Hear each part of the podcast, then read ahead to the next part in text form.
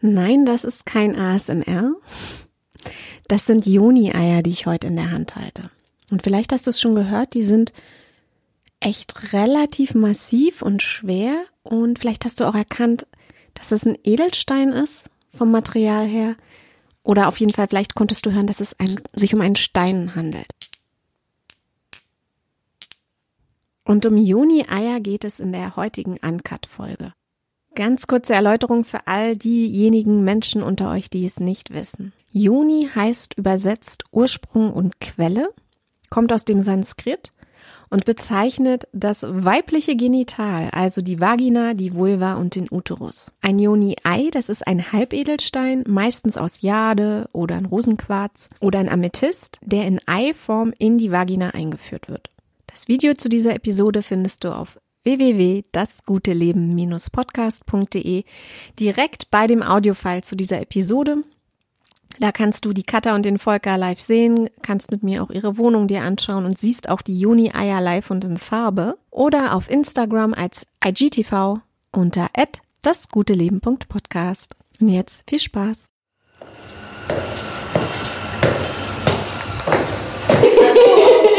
Das ist die super awkward Situation jetzt. Das ist der schlimmste Moment. Guten Tag. Hi, warte. Hallo. Hallo. Wollt ihr mich mal rumführen zu den Eiern? Zu den Eiern Die direkt. Leute wissen ja noch gar nicht, warum ich hier bin eigentlich. Wollen wir mal so eine Tour machen? Und da ist ja schon wieder euer Slogan. Schau mal, überall, äh, überall sind kleine Hinweise. Müsst ihr nachher dann erzählen, was es damit auf Ja, sich hat. also wir befinden uns jetzt im Office, Wohnzimmer von Liebelei. Wir sind die Liebelei und wir wollen die Liebelei auf alle ausweiten. Äh, ich bin Volker. Hi Volker.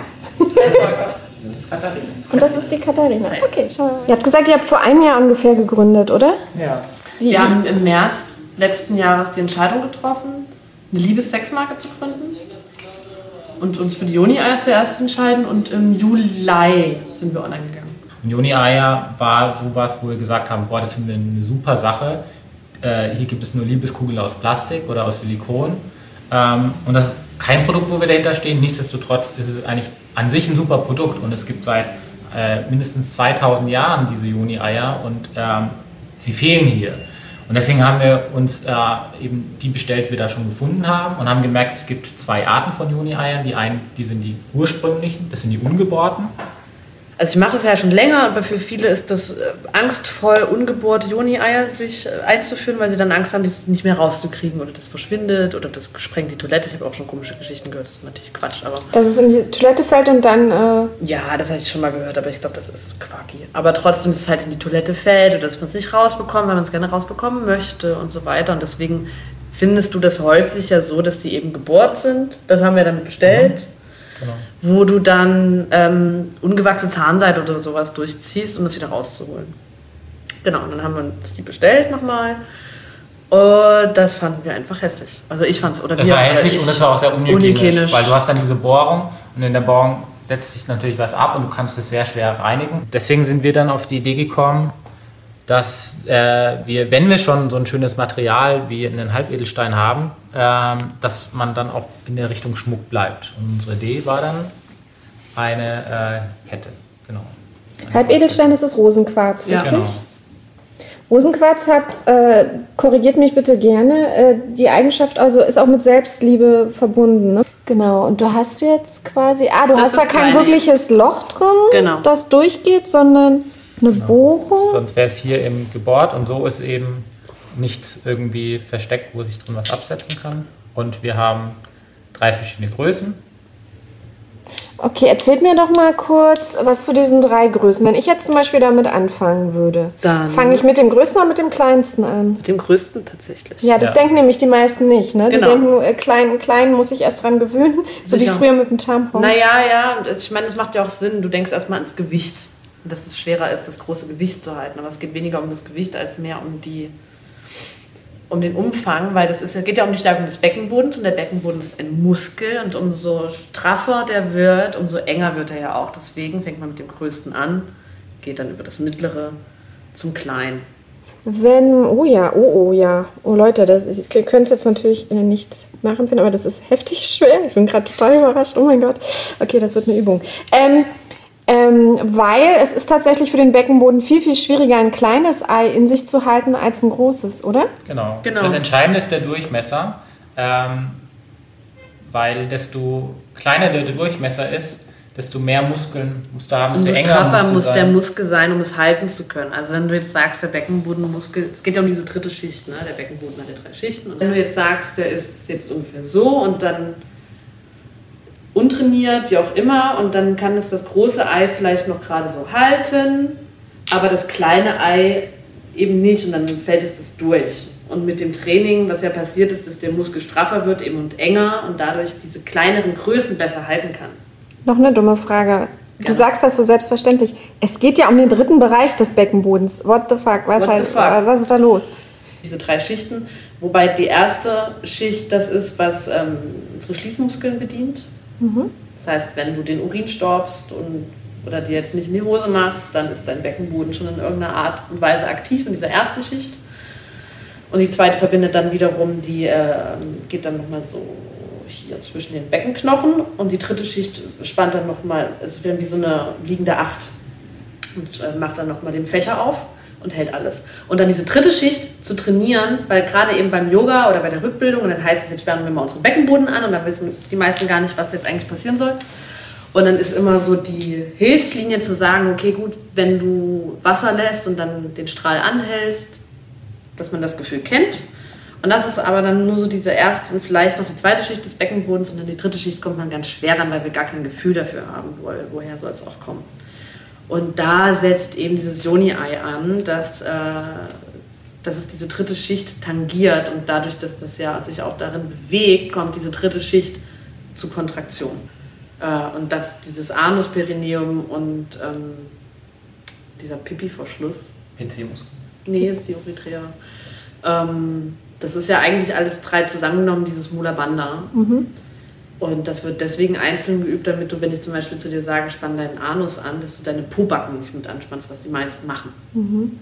Dass du ein Gefühl dafür kriegst, das einzeln anzusteuern und auch zu spüren, dass es verschiedene und einzelne Muskelgruppen sind. Was macht denn der Beckenboden? Wofür ist der ganz wichtig und zwar für Sex? Äh, ein Orgasmus ist die Kontraktion der Muskeln des Beckenbodens. Das heißt, wenn ich einen starken Beckenboden habe, habe ich erstens leichte Orgasmen, mehr Orgasmen und schönere Orgasmen. So. Und die können eben dann auch vaginal getriggert werden, zum Beispiel, weil ich ja auch diesen ganzen Vaginaleingang oder Bereich sensibilisiere. Das heißt, empfindsamer werde, weil viele Frauen können ja nur klitoral kommen und setze mich damit auseinander. Und äh, das große Königinnenziel der Joni-Ei-Praxis ähm, ist, dass du innerhalb deiner Vagina diese verschiedenen Muskelgruppen ansteuern kannst dass der Mann zum Beispiel sich in dich reinbewegt, aber nicht wieder raus, sondern in dir bleibt und dass du mit deiner Momo einfach diese Bewegung durch die verschiedene Ansteuerung der Muskelgruppen. Also wie so eine, wie so eine äh, Lingam-Massage. Mhm. Genau. Quasi. Inner-Joni technisch. Sogenannte Flöte spielen. Die Flöte zu spielen. Wir reden heute in unserer Gesellschaft meistens erst dann über den Beckenboden, wenn wir ein Kind kriegen weil, dann der, weil es dann um Rückbildung geht und so weiter, was dann die, das Training des Beckenbodens ist, damit du eben nicht, weiß ich nicht, leckst, wenn du lachst oder so. Und Inkontinenz und so. Ja, richtig. Mhm. Und solche Geschichten. Und vor allen Dingen ist der Beckenboden immens wichtig, rein mal anatomisch betrachtet, weil er alle, weil du hast ja zwischen den Beckenknochen ähm, keinen Knochen mehr, der die Organe hält. Und der Beckenboden hält die Organe einfach alles nach oben. Also das ist wahnsinnig wichtig. Und die Taoisten, als auch die Tantriker und die Juni-Eier kommen ja aus dem Tao oder aus dem Taoismus, der Meinung waren, die ich auch teile, dass die Sexualenergie, die im Beckenboden sitzt, Lebensenergie bedeutet. Und deswegen äh, geht es darum, den Beckenboden zu stärken und diese Lebensenergie zu ver verstärken und dann eben besser, gesünder und länger zu leben. Oft ist es ja auch nur eine unterschiedliche Sprache. Also wenn jetzt der Tao ja. zum Beispiel sagt, ähm, dass im Beckenboden äh, die Lebensenergie auch sitzt, dann ist es im Endeffekt ja auch nur ein anderes Wort für Gesundheit, würde ja. ich sagen. Ja. Also zum Beispiel äh, ein guter Beckenboden hat auch zur Folge, dass man sehr aufrecht läuft. Und ich, ich würde mal sagen, dass wenn man eben aus ähm, alten Philosophien äh, die, die Begriffe einfach übernimmt und dann mag es für jemanden, der das zum ersten Mal hört, ein bisschen befremdlich klingen und sagt, der sagt dann vielleicht, okay, das ist eine Religion oder eine Philosophie, mit der kann ich vielleicht nicht so viel anfangen, aber im Endeffekt ist es nur eine andere Wortwahl. Und äh, man kann es genauso wissenschaftlich untersuchen, hat dann eine wissenschaftliche ähm, ähm, Begrifflichkeit, aber im Grunde meint es das ja. Ansonsten hilft es mit, äh, kann es helfen, ich muss immer sowas sagen, wie kann helfen, rechtlich betrachtet, bei Menstruationsbeschwerden, oder eben bei, wenn man kein Gefühl zu seiner, zu seiner Vagina hat. Herr Antassen hat ja auch von diesem Vagina-Mapping gesprochen. Ich weiß nicht, ob euch das ein Begriff ist. Nee. Er ist kein Prostituierter in dem Sinne, sondern er, er erhöht ihre Lebensqualität enorm, zum Beispiel durch Vagina-Mapping. Das heißt, es geht gar nicht um Penetration oder unbedingt squirten zu müssen, zu schaffen zu können, sondern es geht eben einfach auch darum, dass er mit dem Finger manchmal einfach nur in einer Stelle, an einer Stelle, auf einer Stelle in der Vagina bleibt oder auf der Vulva oder wie auch immer. Äh, das, da, da ist, die sind da wie taub, ganz viele genau, Frauen. Genau, ja, das verschiedene, ähm, ich meine, das ist mit der Masturbation das Gleiche. Die meisten, wir masturbieren irgendwie seit vielen, vielen Jahren und wir wissen genau, was ich anfassen muss, wie und in welcher äh, Intensität oder in welcher Rhythmik, damit ich sehr schnell einen Orgasmus erlange. Aber das ist ja zum Beispiel, ich meine, langsam wächst ja das Bewusstsein, dass die Klitoris zum Beispiel auch nicht dieser eine kleine Knubbelpunkt da oben ist, sondern zum Beispiel diese Schenkel hat. Und dass man die auch stimulieren kann dass man auch über dem Vaginalloch stimuliert werden kann, zwischen diesen beiden Punkten, dass das Perineum auch lustvoll sein kann. Also diese einzelnen Punkte mehr sensibel für zu werden. Es geht darum, einfach natürlich zu sein. Einfach natürlich zu sein, weil, und dann ist ja natürlich das nächste, wir sehen Vaginen in Pornos, so wie wir das noch gesehen haben. Ich meine, langsam verbreitet oder erweitert sich da das Spektrum ja auch allmählich. Ähm, und man sieht diese Bilder und entweder ist Sex total verzerrt und extrem über präsentiert und zwar aber ganz seltsam. Oder es ist tabuisiert. Und was unser Ziel ist, ist, dass wir ganz oft mal sprechen. Man merkt auch, du wirst da richtig wütend, du bist richtig angepisst. Ne? Es ist dir wirklich ein Anliegen, dass der Scheiß endlich ja, aufhört? Es ist, Einfach, es ist einfach so ein großes. Ja, und teilweise, ich, hab, ich sage manchmal zu Volker, weil wenn ich mich wirklich damit länger beschäftige und auch nochmal recherchiere oder mit Frauen spreche und so weiter und so fort, oder diese Unterdrückung der Frauen über all diese Jahre, und wenn man sich das anschaut aus der heutigen Zeit und aus meinem Verständnis auch heraus, ich glaube, andere sind da vielleicht auch noch mehr drinne. Dann sage ich manchmal zu Volker, wenn du mir das jetzt, wenn, wenn ich jetzt die Geschichte nicht kennen würde und du würdest mir jetzt erzählen, dass das so ist, dann würde ich dir einen Vogel zeigen und lachen, weil es wäre so absurd. Es ist einfach so absurd und da komme ich immer an so einen Punkt von Unverständnis. Es ist so absurd. Es ist auch so eine Entscheidung gegen den Kampf ja. als, als Revolte, sondern als gutes Beispiel. Und für mich geht es aber um dieses Inspirative und das beste Beispiel. Und politisch insofern, als das alles politisch ist, was ich mache. Und gerade wenn wir natürlich eine Öffentlichkeit haben und so weiter, dann ist es natürlich immer noch mal eine andere Wirksamkeit. Aber nicht im Kampf. Ich möchte nicht schimpfen oder so. Ich sage, dass ich nicht verstehe, wie das passieren konnte. Und dass ich aber sehr dankbar bin, dass da gerade ein Wandel stattfindet. Und wir wollen den einfach fördern. Ich würde einfach so wahnsinnig gerne darüber ganz offen sprechen, wie wir über unsere Jobs reden oder so. Auch diese Selbstdarstellung, die dann ja wieder in Instagram sehr stark ist und in Facebook immer die schönste Seite von sich zu präsentieren. Ja, aber auf meinem Kanal gibt es kein einziges Bild von mir zum Beispiel. Das ist ja auch eine bewusste Entscheidung. Also mein Kanal ist sehr content-driven, deswegen mache ich auch nur spezielle Arten der Kooperation und mache mir eben auch die Mühe, die Leute zu besuchen und ihre Geschichte zu erzählen. Und nicht einfach nur irgendwelche Codes irgendwo hinzuballern und das Produkt einmal in die Kamera zu halten, äh, weil das hier ist immer Content first sozusagen. Also es sind immer Geschichten, die ich erzähle, Menschen, denen ich begegne. Wenn die jetzt ein Produkt haben, ist das geil. Wenn ich hinter dem Produkt stehen kann, sowieso. Aber deswegen war auch übrigens äh, die Entscheidung für mich, dass ich auf jeden Fall nicht einfach nur mir irgendwas von euch zuschicken lassen möchte. Ja, super. Also, pass auf. Oh Gott. Dazu gibt es viele verschiedene Meinungen und ich werde dir natürlich kein Rezept geben. Schade. Das wäre Selbstbetrug. Das funktioniert marketingtechnisch ganz gut, aber ich möchte dich einladen, dass du siehst, wenn man veralbert wird auch. Okay. Es gibt kein Step-by-Step in elf Schritten zur Juni-Einmeisterin-Programm. So. Das hängt, weil das einfach von zu viel abhängt. Das hängt von deiner Kondition deines Beckenbodens ab. Das hängt davon ab, wie regelmäßig du übst. Das hängt von vielen verschiedenen Sachen ab.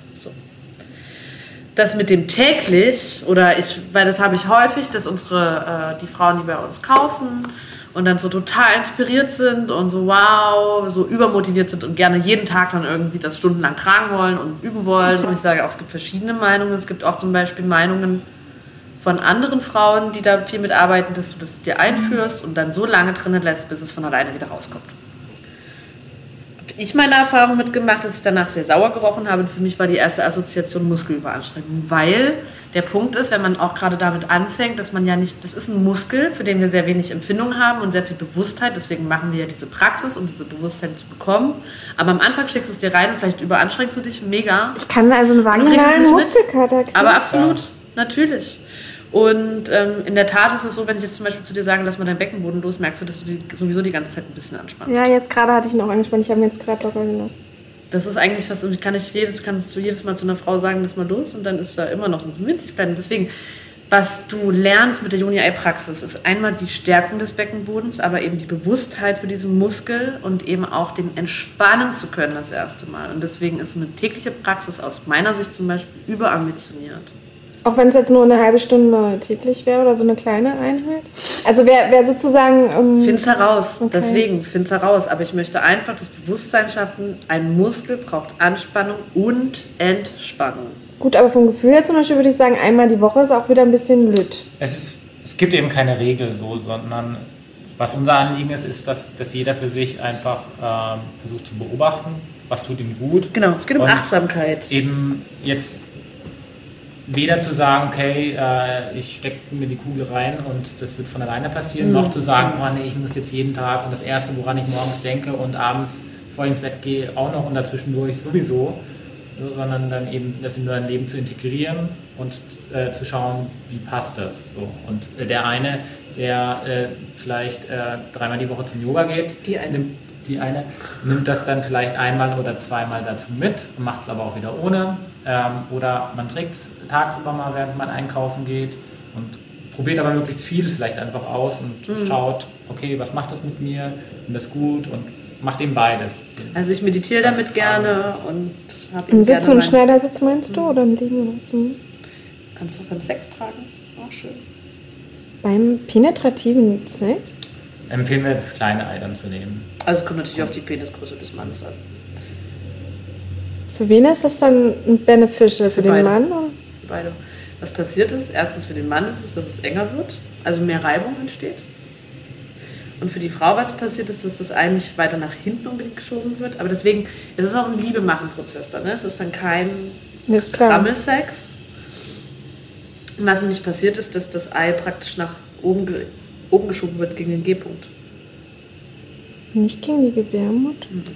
Ich hätte jetzt tatsächlich Angst gehabt. Uns gefällt's. Ich also es kann mir nichts passieren, wenn ich... Das, nein, es kann nichts passieren. Nein, es verschwindet nicht. Nein, es kommt nicht aus deinem Mund raus und es wird auch nicht... Hallo, habe ich auch alles schon gehört. Nein, aber ich dachte, vielleicht tut es weh, wenn es dann so gegen die Gebärmutter... Deswegen vorsichtig sein. Und gegen den Gebärmutterhals, ich meine, die Cervix ist ja gerade auch voll in aller Munde. Ja, orgiastisch und so, aber nicht bei jeder Frau. Manche haben auch überall Nicht bei jeder Frau, es geht eben... Nee, deswegen, es geht ja um diese Öffnung und den Prozess. Mensch, da tun sich mir ja ganz neue... Äh ich muss jetzt sofort weg, ich habe zu tun. Ganz neue Übungsfelder auf. Was ich zum Beispiel auch nicht wusste, also meine Tantra-Lehrerin, dann kommen wir auch gleich zum Unboxing und dann zum Ende, die hat nämlich gesagt, Juni-Ei bringt halt nur was, wenn ich auch diese Übungen mit dem Ei mache. Also da gibt es wohl eine, ähm, wo du das Ei so hoch und runter, hoch und runter. manövrierst in dir. Deswegen haben wir auch einige Übungen äh, mit in der Anleitung mit drin. Aber ich, ich trainiere per se auch schon einfach nur durchs Tragen und Halten. Genau per se Super eigentlich cool. schon. Aber, Aber ich empfehle auch dieses bewusste Tragen. Und wenn es mal ist, ich trage es bewusst bei einem Date oder ich trage es bewusst einmal beim Film oder so, weil ich da Bock drauf habe, dann ist das völlig fein. Aber so dieses, ich stecke das rein und das macht schon alleine so dieses, dieses äh, Comfy Training, was wir so gerne haben, irgendwie so Multitasking auch, wieder was und Effizienzgedanke und so. Nee, die Schnur ist aus Gold auch, ne? Das Rückholbändchen. Das Karat, 24 Karat 24 oder sowas. Karat vergoldete Edelstahl. Edelstahl Und du hast auch in unserem ersten Interview äh, im Dezember, glaube ich, war es, mal gesagt, dass ähm, es eben auch als Schmuck getragen werden kann, das Rückholbändchen. Es ist Schmuck, schmück dein Schmuckstück. Es soll einfach, es soll. Es schmück soll dein Schmuckstück. Schmück dein Schmuckstück. wenn du dich schon ein bisschen sicherer fühlst, dann laden wir dich auch dazu ein, das gerne mal ohne Kette zu machen, weil du dann eben auch merkst, okay, ich krieg's auch so wieder raus. Ja. Und, ähm, Und wenn das erste Mal so ein Joni-Ei wieder aus dir rauskommt, das ist wirklich ein. Du meinst Moment, von alleine wieder wird. raus? Nee, generell. Nein, wenn ich es einfach rausbekomme, meinst du? Mit dieser Urwärme von dir und es riecht so ganz anders. Ah, das ist cool. Ja, mir hat nur meine Freundin erzählt, dass sie ihr es beim Laufen verloren hat. Und das ist ja wahrscheinlich immer so der. Das habe ich auch schon gehört. Das ist dann zu lange drin gelassen. Oder nicht bewusst drin gehabt. So, Ja. Ich meine, wenn ich das nicht merke, dass ich das Ei verliere, dann äh, Ja, sie meinte halt bei einem- sehr nebenher gemacht. Bei einem Meeting war das, das war ihr super unangenehm, weil sie war total irritiert und konnte sich auch gar nichts mehr. Ja. Gut. Vielleicht hat es jemand anders gefunden. Und Reinigung und so findet man alles in, in, auf eurer Website, da die ganzen Hinweise, wie man es reinigt. ganz einfach. Einfach mit lauwarmem Wasser. Hygienisch mit lauwarmem. Wasser und dann eben, wenn man dann noch dran glauben möge, energetisch mit dem Stein. Weil die Steine sind auch immer unterschiedlich. Manche Steine kann man abkochen. Der Rosenquarz ist aber ein ganz sanfter Stein und der möchte nicht abgekocht werden. Da platzt er nämlich. Und zwar wurde ich tatsächlich mehr als einmal gefragt, ob, ähm, seid mir jetzt nicht böse, ich stelle euch die Frage, so wie ich sie in bekommen Ordnung. habe. Äh, warum muss das jetzt äh, 100 oder 200 Euro kosten? Warum muss da ein Goldkarat-Ding, äh, Rückholbändchen sein? Ist das jetzt wieder so ein Lifestyle-Hipster-Produkt mit möglichst viel teuren Sachen? Damit, Klimbim. Genau. Ist das jetzt einfach nur, weil es gibt schon Joni-Eier und ihr müsst euch von der Masse abheben und es muss teuer sein? Oder was ist... Um Himmels Willen, es muss gar nicht teuer sein. Das ist einfach. Und Das uns ist war einfach, uns nicht wichtig, dass es teuer ist, sondern einfach, dass die Joni-Eier eben, wie gesagt, also Kristall ist erstmal ein wertvolles Material. So, Punkt. Da braucht man nicht weiter drüber zu reden. Oder doch, das ist ein Satz, den mag Volker gar nicht, wenn ich das sage. Aber es ist ein wertvolles Material. Und was uns ja so gestört hat, ist an der Geburtengeschichte erstens mit der Hygiene und zweitens, dass es auch hässlich ist, wenn du einen wunderschönen Stein hast und dann da Zahnseide durchziehst. Hallo? Und dann hängt die Zahnseide aus der Muschi.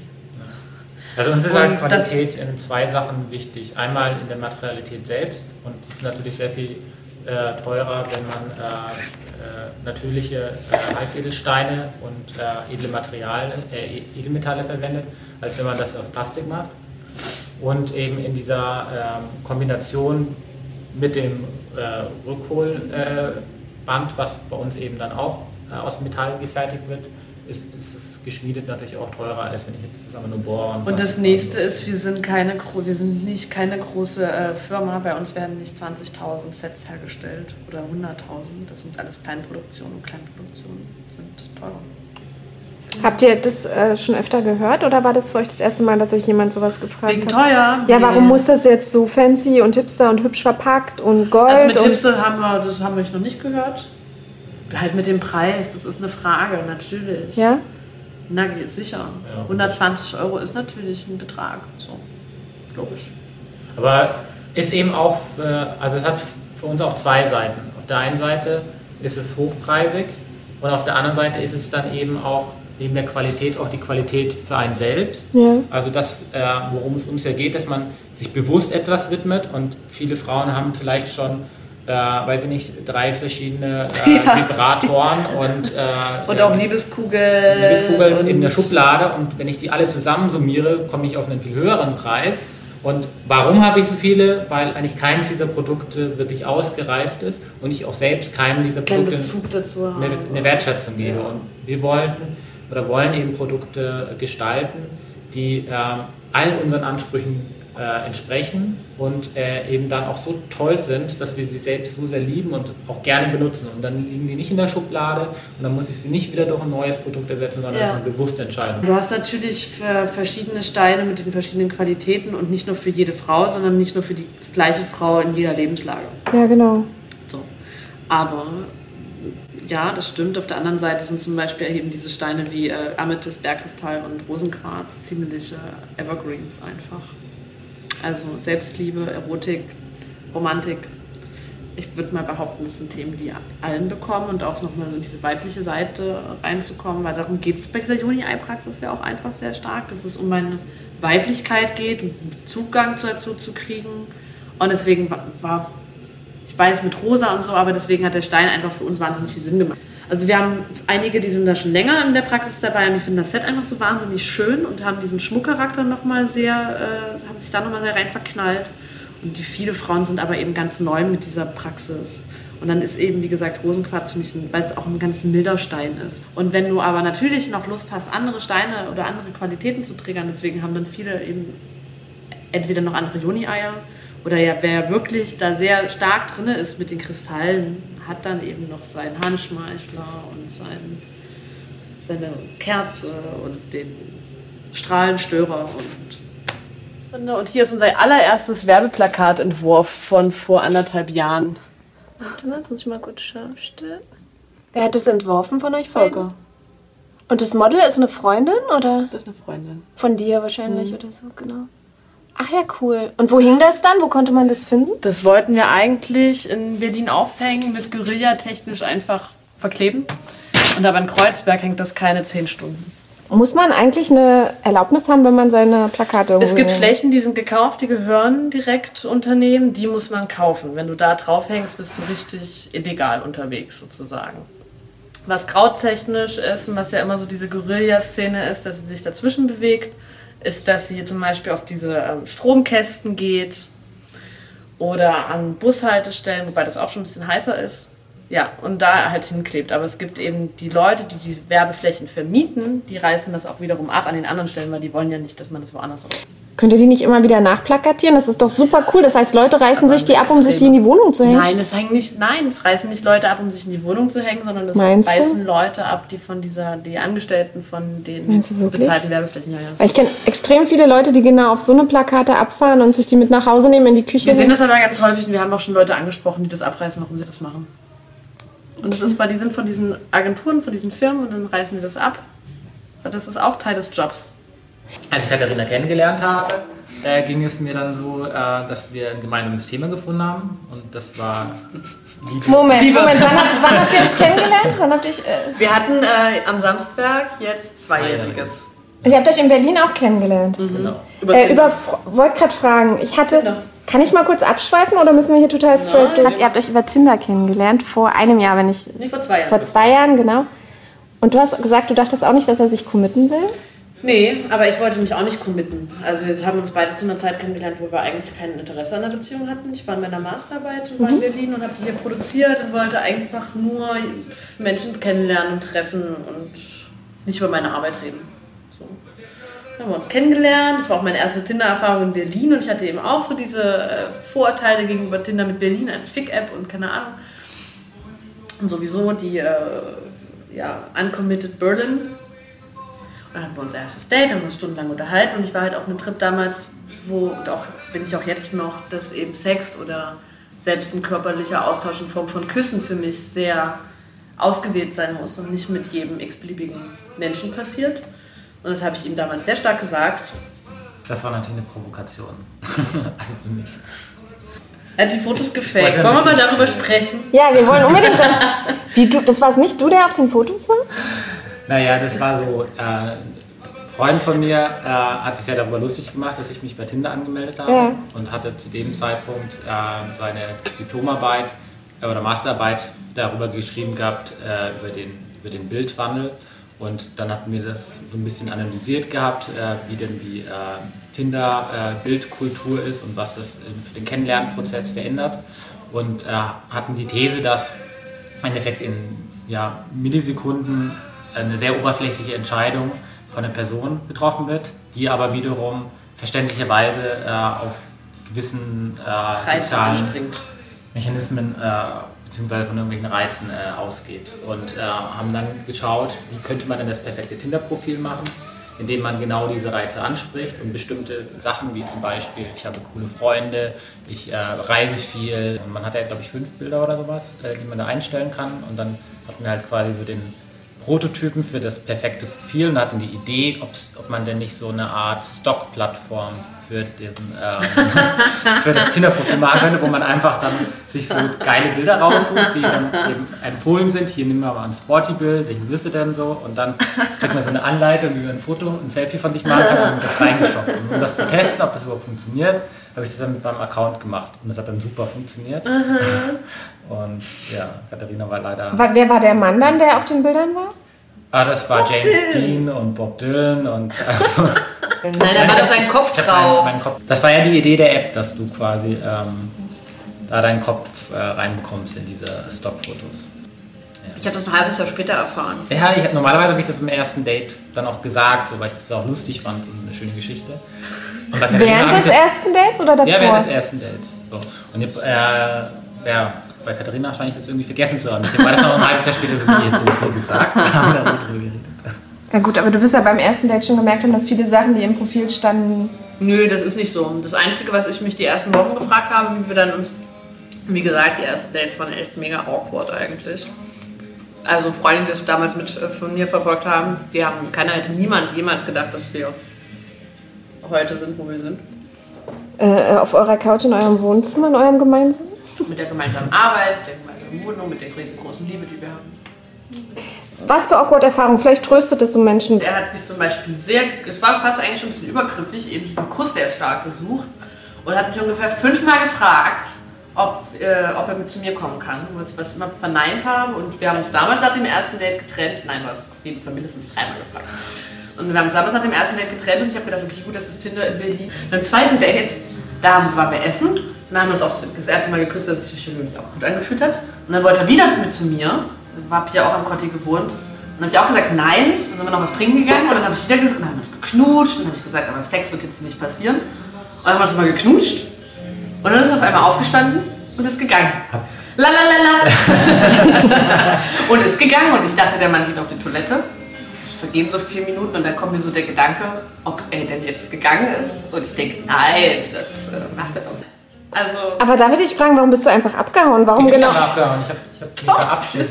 Ich war vielleicht, ich wollte es vielleicht ein bisschen dramatisch machen, nachdem wir geknutscht haben und sie aber davor, bevor wir geknutscht haben, gesagt haben, dass ich heute mit dir. Bist du so ein Pickup-Artist? Also, Nein, gar nicht. weil das sind ja alles so eine Techniken und Taktiken und Mechanismen. Genau das. Also ich habe damals, und das war alles sowas von verwirrend, dann ist der Mann abgehauen, dann bin ich prustend und schnaubend nach Hause. Dann schrieb der, eine Stunde später kam eine ultra kitschige Gedichtnachricht noch. Ich dachte, Selbst geschrieben oder? Nein, nee, von uns- Hesse. Anyways, ich habe dann auch eine Freundin davon erzählt, weil das alles so super seltsam ist. Und sie sagte dann auch, das ist doch bestimmt so ein Pickup-Artist. Und da sollte ich ganz vorsichtig sein. Zum dritten Date. Und dann sind wir, und es war schon relativ spät, und dann sind wir schon im Halbdunkel irgendwo nach Grunewald gefahren. Und ich dachte noch so, oh Mann, wenn meine Mutter jetzt wüsste, dass ich mit einem fremden Mann, der mich beim letzten Date hat komisch stehen lassen, mit dem Fahrrad irgendwo durch den Wald fahre, ins Dunkle, an sie hätte ja auch sonst was passieren können. Es ist was passiert. Also wir sind dann mit dem Fahrrad zurück und dann kamen halt diese Wildschweine und es waren halt auch wirklich Frischlinge unterwegs und dabei und es war wirklich ein großes Rudel und es war wirklich beängstigend und ich fing schon an so an, mich von meinem Körper zu Verabschieden oder? Ja, so, und so, also wirklich, ich habe schon so gedacht, oh Mann, hoffentlich wird es nicht zu schmerzhaft. Dann habe ich im Augenwinkel gesehen, wie Volker so in seine Hosentasche griff und so von meinen früheren Partnern hätte ich gedacht, also die hätten ein Messer rausgezogen oder irgendwie sowas. Also auch albern ist in Betracht auf Wildschweine. Und Volker greift aber irgendwie so rein und ich habe es nur so im Augenwinkel gesehen und dann beugt er sich zu mir vor und sagt, wenn Wildschweine da sind, dann muss man ruhig sein. Ich dachte, er holt jetzt er Zucker oder gegoogelt. irgendwas. Er hat dann gegoogelt, er hat sein Handy rausgeholt und hat gegoogelt, wie man sich verhält, wenn Wildschweine da sind. Aber weißt du, was ich interessant finde? Du sagst, ihr hattet eigentlich nur weirde Dates. Die ersten drei absolut. Aber wie hat er es geschafft? Das vierte Date war super. Wie? Okay, bev bevor wir Wann zum bist du vierten... bis zum vierten Date? Wenn- Genau, das ist meine Frage. Wie hat er es geschafft, dass du immer wieder dich mit ihm getroffen hast, wenn du ihn gruselig und seltsam und irgendwie... Nee, das war diese, ich glaube, das möchte man, weil ich eigentlich auch nicht da so viel äh, Bedacht drauf legen möchte, aber dieses, diese Ungewissheit, dieses Rätsel zu entschlüsseln, weil es hat alles keinen Sinn gemacht. Das hat nicht zusammengepasst und das, ich dachte auch eigentlich nicht, dass er ein Pickup-Artist ist, also das fand ich, weiß ich nicht, da, da hatten ein paar Sachen so fandest du gefehlt. vielleicht doch ganz toll. Konntest du das Rätsel später entschlüsseln für sie, was da lief, warum die Dates so seltsam waren? Ich weiß nicht, es war vielleicht einfach so ein bisschen Mechanismus. Bei dem ersten Ja. hast du gesagt, du wolltest auch gerne so diese Stärke zeigen und das ausprobieren. Beim zweiten ist er der Meinung, dass er gesagt hätte, er würde Ah, gehen. da war es nur ein Missverständnis, das Abhauen. sagt er und dann wollte er eben ein bisschen dramatisch sein mit ich bin jetzt weg und dann schreibt er mir noch die Nachricht. Beim dritten Date hat er sich eben dieses tolle Ding am Wasser ausgedacht, aber eben Ende September. Ja, also Ja, es war nicht, alles, halt. war alles nicht so geplant. Ja, war unterschiedlich. Aber was war jetzt bei ihr anders? Warum bist du bei ihr hängen geblieben? Also fand bei Katharina eine super Mischung da äh, zwischen dem, dass sie auf der einen Seite ähm, sehr viel eigenes Leben hat, also eigene Ideen, äh, Werte, Visionen, äh, woran sie war. Und auf der anderen Seite eine krasse Offenheit hatte von Anfang an auch für was anderes. Und unser Leben war eigentlich ziemlich unterschiedlich oder ähm, auch so die Vorstellungen, was wir, also wo wir gerade stehen und was wir jetzt gerade vorhaben. Und ähm, ich glaube, da war eine große Spannung da, dass ähm, der andere irgendwie sehr stark darauf eingestiegen ist und das jetzt nicht abgetan hat und gesagt, okay, damit kann ich nichts anfangen, passt nicht in mein Wertesystem. Und trotzdem aber einen eigenen interessanten Input gebracht hat. Der goldene Trick war, dass ich gegangen bin. Weil als wir uns kennengelernt haben, war ich in der Endst äh, fast mit meinem Studium fertig und hatte eigentlich eine Welt, also ich wollte noch ein Jahr einfach unterwegs sein und nach Nicaragua, dann wieder nach Indien und la la la la. Und habe eben meine Flüge nach Nicaragua gehabt, für drei Monate eigentlich. Und ähm, Wozu du mich aber sogar eingeladen hattest mit. irgendwann, also ich hatte dann meinen Geburtstag am 6. Oktober und da ist es mich irgendwas, ge- da ist was geschiftet. Und danach war, ja, da haben wir uns ein bisschen verliebt irgendwie. Und dann hatten wir noch vier Wochen, bevor ich abgeflogen bin, in denen wir uns wahnsinnig reingeschmissen haben. Und dann war ich eben, eigentlich sollte ich für drei Monate weg sein. Und nach vier Wochen war ich wieder da. Ja, das hat so in meinen Lebensplan nicht reingepasst, jetzt reisen zu gehen, vor allem auch längere Zeit. Ähm, weil ich da jetzt einfach dran war und ich wollte da weitermachen und ähm, wollte die Energie nutzen und dann aber auch finanziell ähm, äh, hat es dann nicht so reingepasst. Und ja, und dann war das eben, Katharina und ich haben uns gerade so lange gekannt, dass es noch in der Frage war, ob wir jetzt wirklich ein Paar werden. Aber trotzdem war es schon mehr als nur eine Affäre. Also es war gerade so dieser... Wir waren nie nur eine Affäre. Ab meinem Geburtstag. Ja, also es war sehr intensiv äh, und trotzdem war das so, also es wäre ein Abenteuer auf jeden Fall gewesen. Es wäre so ein, okay, ähm, ich mache das jetzt einfach Ja. und keine Ahnung, was passiert dann so. ja. Aber ich hatte einfach gerade meine eigenen Themen noch, die, die mir gerade wichtiger waren und deswegen, Ich hatte auch meine eigenen Themen. genau, du bist ja Aber du hättest ihn mitgenommen, stimmt's? Wenn Ich das, hätte das, fand das dann auch, ich hätte das schön gefunden. Naja, deswegen sind wir auch mit Liebelei, mit Sex und so unterwegs. Für mich ist das, uns klar, es ist für alle ein Thema, Sexualität, deswegen hat es ja auch diesen Reiz. Aber für mich war das einfach schon von Kind auf ein wahnsinnig zentrales Thema. Und meine, mein eigener Körper. Und ich habe mich nie. Also klar habe ich auch Body-Image-Issues und so, aber mit, dem, mit meiner Körperlichkeit an sich war ich immer stark verbunden. Und ich bin auch so eine Lustwandlerin. Deswegen, ich würde mich eigentlich als Lustwandlerin bezeichnen. Im Sinne von einfach Dinge zu genießen. Von der Art, wie du Sexualität gelebt hast, war es eigentlich fast schon immer tantrisch, ohne dass du wusstest, dass es dieses Nee Label das, hat? nee, das stimmt. Also das nicht. Ich hatte einfach immer diesen Bezug zu, zu meiner Körperlichkeit und zur auch diese Suche nach der Ganzheitlichkeit. Und wir haben auch vorgestern erst darüber gesprochen, das Thema Tod ist für mich auch seit Kind auf irgendwie sehr stark. Und das verbinde ich, ver- verbindet sich für mich auch im Tantra sehr klar. Aber meine Sexualität habe ich in meiner Pubertät und in meinen Anfang 20ern auf keinen Fall tantrisch gelebt. Mein letzter fester Freund, der hat meine Dimension für Sexualität eröffnet. Das, was das einfach, und ohne dass wir das gewollt haben, das ist einfach passiert. Und das war ein Shift, was Sex eben sein kann, sein sollte jetzt mittlerweile auch. Nicht immer sein muss, aber diese Dimension auf jeden Fall haben sollte aus meiner Sicht. Und ja, und seitdem hat sich das extrem dann auch geschiftet in meiner Praxis. Und ich habe nie Selbstverantwortlichkeit gelernt und so weiter und so fort und Selbstliebe und all diese ganzen Themen und blablabla. Und dann habe ich damals beschlossen, okay, gut, ähm, ich bleibe jetzt mal alleine und dann habe ich erstmal hatte ich aber trotzdem noch Sex mit Männern oder Dates. Ich hatte auch eine kurze Dreiecks-Poly-Beziehung, habe das auch mal ausprobiert. Und dann gab es einen Punkt vor meiner ersten Indienreise, wo ich gewusst habe, okay, gut, ich bin bereit wieder für den richtigen Partner. Ich wünsche mir wieder einen echten Partner. Und wusste aber gleichzeitig, okay, gut, und dann ist jetzt erstmal Zölibat angesagt. Im Sinne von, also Fleisch habe ich sowieso nicht mehr gegessen, aber auch kein Alkohol, keine Zigaretten, kein Männer, kein Küssen, kein Sex. Masturbiert habe ich, das machen, das heißt ja auch für viele dann Es ging mir wirklich um diesen männlichen Kontakt und äh, Männer, als wenn man die mag, als potenziellen Partner einfach mal zu dekodieren und einfach mal bei mir zu bleiben. Aber was hat dir das gebracht? Was hat sich in den sieben Oh. Monaten für dich verändert? So viel. Was Liebe macht es für, mit Liebe für mich Frau? und Liebe für alles. Und eine extreme Dankbarkeit und ähm, ich glaube, also für mich hat sich mein, mein, mein Selbstrespekt geändert. Und dadurch habe ich auch einfach andere Männer in mein Leben eingeladen. Und Volker ist für mich mein Preis. Während zum Beispiel Alkohol und äh, Zigaretten oder sowas dann relativ schnell auch wieder ihren Weg gefunden haben, wie ich in Deutschland war, einfach auch aufgrund des Freundeskreises, hat sich aber diese Einstellung zu Sex oder so weiter, das hat sich gehalten. Und ich habe nach zwei Monaten auch jemanden kennengelernt gehabt, das war jetzt nicht Volker, das war Gunther. Nein, das war ein ganz, ganz feiner Mann, aber das hat dann, dann doch, ich hatte mir was gewünscht, was ich dann doch nicht haben wollte. Das war zu schnell, zu fest.